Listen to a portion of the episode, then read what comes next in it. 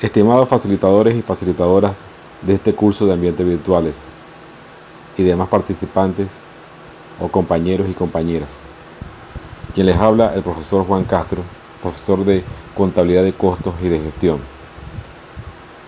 El tema que les traigo el día de hoy es la viabilidad de la tecnología de información y comunicación en la universidad virtual del futuro e incluso del presente.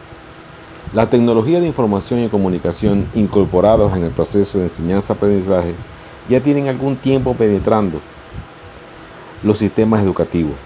Primero como un instrumento de apoyo en aulas y laboratorios. Luego a través de correo electrónico y redes sociales que viabilizaron las asesorías, las consultorías, el intercambio de materiales de estudio y la evaluación fuera de las aulas presenciales, para luego llegar de forma contingente producto de la pandemia, a convertirse en aulas virtuales. Su versatilidad para las diversas ciencias, carreras universitarias y por ende la diversidad de unidades curriculares que la conforman, sobre todo de aquellas que implican aplicaciones prácticas, donde existen procedimientos que han de modelar sus facilitadores y de demostrar los estudiantes.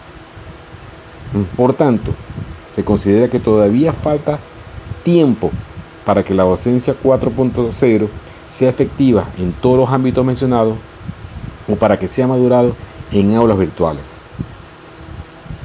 Es por lo último esgrimido que se espera que esta inducción de ambientes virtuales, más allá de convertirse en un logro político y de gestión de quienes lo patrocina, sea honestamente dirigido en las ciencias, carreras de estudio y unidades curriculares donde sean viables y esperar que se madure el tipo de aula virtual para las ciencias fácticas, formales o de aplicaciones donde la virtualidad aún no es factible.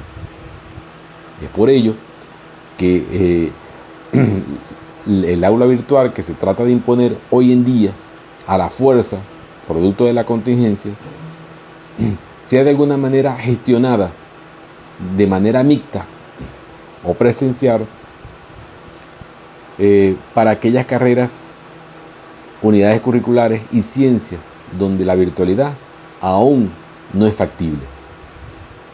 Quien les habló, el profesor Juan Castro. Gracias por escuchar.